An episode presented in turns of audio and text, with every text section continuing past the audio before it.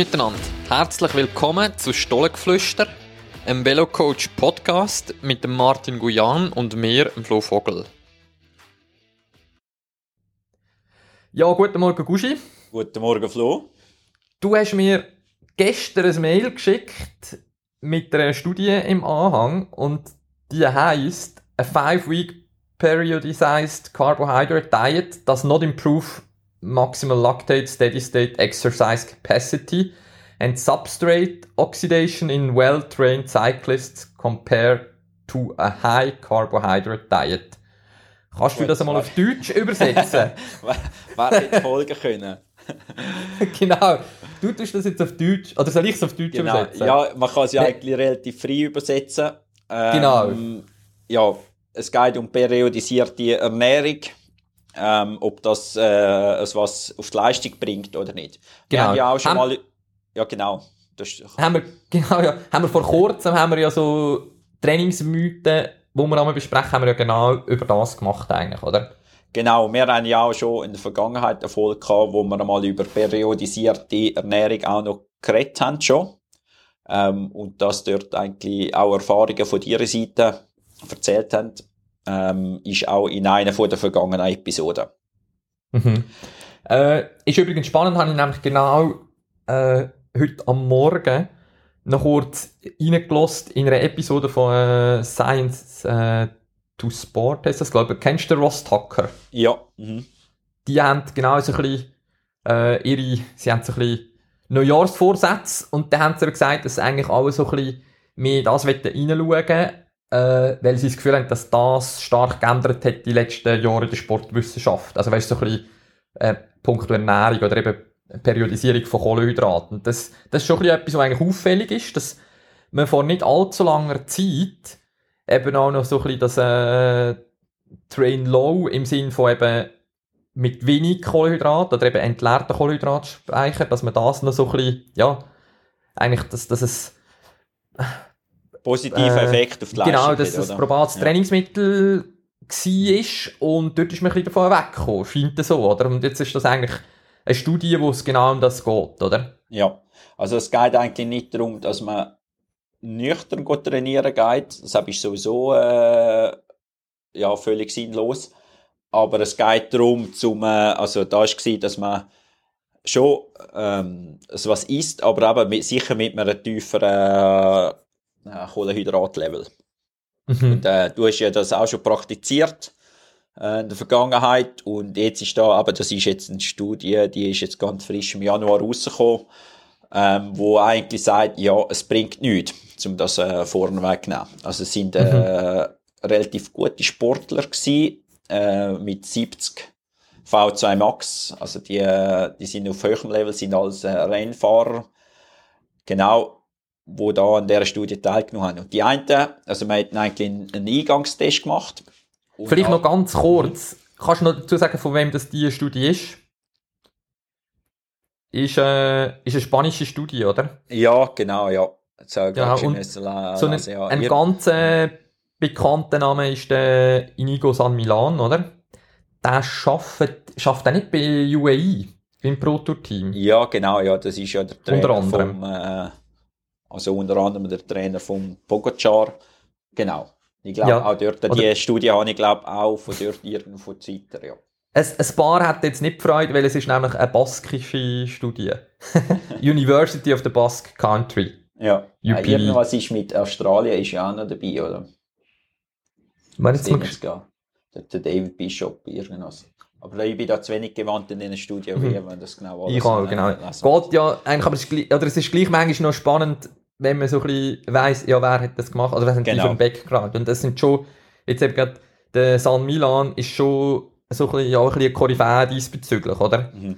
Und hat sicher auch, so, ja, kann man schon sagen, sehr, sehr viel, hin, oder auch einen, einen starken Hintergrund im, im Spitzensport, oder? Genau. Und darum ist es ja. vielleicht umso, umso spannender. Aber Spitzensport plus noch Radsport ist sicher mhm. immer von Vorteil. Das mhm. ist ja das Gute. Viele Studien sind ja auch, aber weil man mit Watt halt gut messen kann, sind mhm. halt schon auch noch im Radsport. Oder gut, ich sehe immer nur die, das ist vielleicht das andere.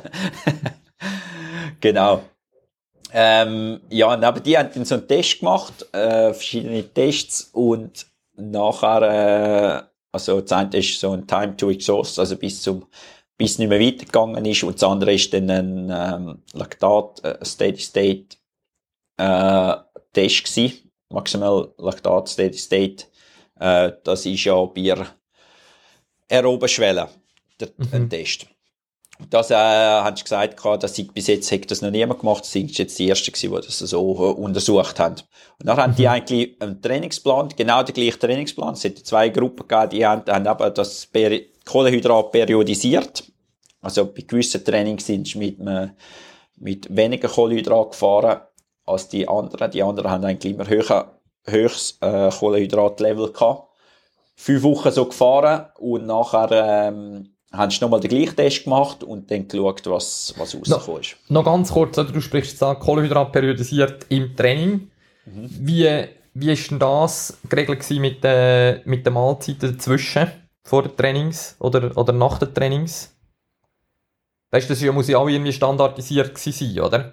Mhm. Also es hat eine ganze, äh, ganze Tabelle dazu, wie, äh, wenn haben sie was ja, eingenommen. Mhm. Ähm, ja, ich glaube, das ist am besten, wenn man die Tabelle selber anschaut. Mhm. Tun ja- wir auch in die Show, Show Genau. Notes. Können wir das? Ja, können wir schon, oder? Keine Ahnung. Also, das, oder dann kommst du wahrscheinlich dann auf eine Paywall, oder? Knallst in eine Paywall. Ja, wir haben ja die auch, Oder können, das- wir haben ja die auch können abladen. Also Ja, gut. von dem her ist stimmt. öffentlich gewesen. Weil ich ja die nie sonst Ah, okay. äh, habe keinen Zugang zu, zu Gut. so Studien, zu bezahlbaren PubMed da drin, so. Genau, Okay. genau. Gut. Genau, darum ist kein Problem. Genau, ja. Und ja, und aber die Resultate sind eigentlich so gewesen, ähm, also es kommt auch noch vor, eben, es hat vorher schon Studien gegeben, die sind geheißen, ja, man hat einen Benefit davon, aber äh, es gibt auch Leute, die sagen, man hat eigentlich keinen Benefit davon. Und zitieren dann auch noch Metastudien, wo eigentlich eben der Fall nicht wirklich klar ist, ähm, wohin es das, wohin es das geht oder was, Mhm. hat es einen Benefit oder nicht. Und aber jetzt die Einzelstudie sagt jetzt auch wieder, ähm, nein, es ist eigentlich kein Unterschied.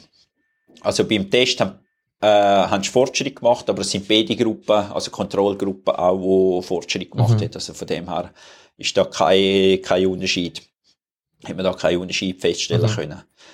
Darum, ähm, ja, ähm, Was natürlich Schluss- schon, oder, wenn du, wenn du eine Trainingsintervention machst, wo dann eigentlich äh, keinen Nutzen zeigt, dann ja, lass sie lieber weg, oder? Genau, Geht ein ja. bisschen auf das raus. Aber die Schlussfolgerung ist irgendwie so, ich glaube, man muss sich gar nicht darum bemühen, um äh, Mhm. mit periodisierter Ernährung zu arbeiten, Mhm. weil äh, du hast eigentlich keinen zusätzlichen Benefit, wenn man jetzt Mhm. das so anschaut. Und aber auch andere Studien sagen, aber die einen haben, aber es gibt der, die, die haben einfach das nur eine Woche, eine Woche Training gemacht dazwischen oder äh, drei Wochen. Eine kürzere Dauer, aber eben, es ist, es ist noch umstritten. Darum frage ich mich, ja, soll man wirklich da sich darum bemühen und vielleicht dann eben auch noch einen einen negativen Effekt äh, einfahren. Mhm. Oder das, das Risiko halt, oder? Das ist immer Genau. ein potenzielles Risiko. Genau. Wenn du äh, eben so Intervention jetzt gerade bei der Ernährung machst, dann ja, kann nachher der Schuss halt ganz schnell auch hin raus, oder? Mhm. Genau, ja. Und, und aber momentan ist ja die Tendenz sowieso, dass man wirklich überall schaut, dass man wirklich äh, die Trainings wirklich mit einem, auf einem positiven Energielevel kann abschliessen ja. Mhm. Also, ja, so kurz gesagt, könnte man eigentlich sagen, dass die Studie eigentlich uns bestätigt, dass unser Ansatz diesbezüglich eigentlich der richtige ist, oder? Ja, genau, ja. Ja, ja es ist einfach, aber wir haben ja mal in der vergangenen Episode darüber geredet, dass das auch noch eine Möglichkeit ist, um dann wirklich auf High Level, wenn es nicht mehr weitergeht, dass man dort das Mhm. noch ausprobieren kann. Aber ich glaube, äh, so wie es momentan jetzt, ja, wenn wir jetzt das anschauen, glaube ich, würden wir auch in dem Moment nicht, Mhm. nicht, nicht das praktizieren, ja. Mhm. Oder ich würde es gar nicht mit dem praktizieren, ja. Mhm. Tipptopp. Mhm. Spannend. Mhm. Ja, gut, was meinst du? Wenn wir es bei dem bleiben? Ja, ich glaube auch. Haben wir da noch ein Update in der Hinsicht, wie das da so die momentane äh, Studienlage, äh, also jetzt in dieser Studie ist, genau. Tipptopp. Hey, ein schönes Tag wünsche ich dir und bis zum nächsten Mal. Bis zum nächsten Mal. Ciao, Flo. Danke, tschüss, Guschi.